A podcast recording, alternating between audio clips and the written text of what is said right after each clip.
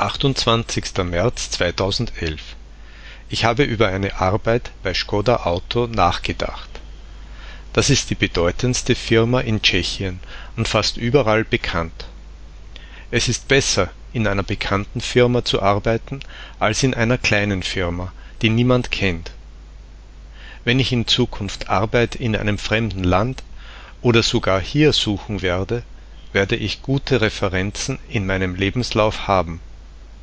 Dort habe ich fast zwei Jahre als Student gearbeitet. Es war eine Praxis als Programmierer einmal pro Woche.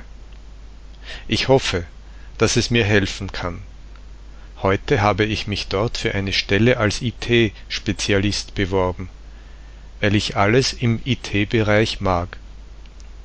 Ich kann sogar versuchen, dort einen Job als Maschinenbauingenieur zu bekommen, aber ich würde wirklich gerne dort arbeiten. Sie bevorzugen Deutsch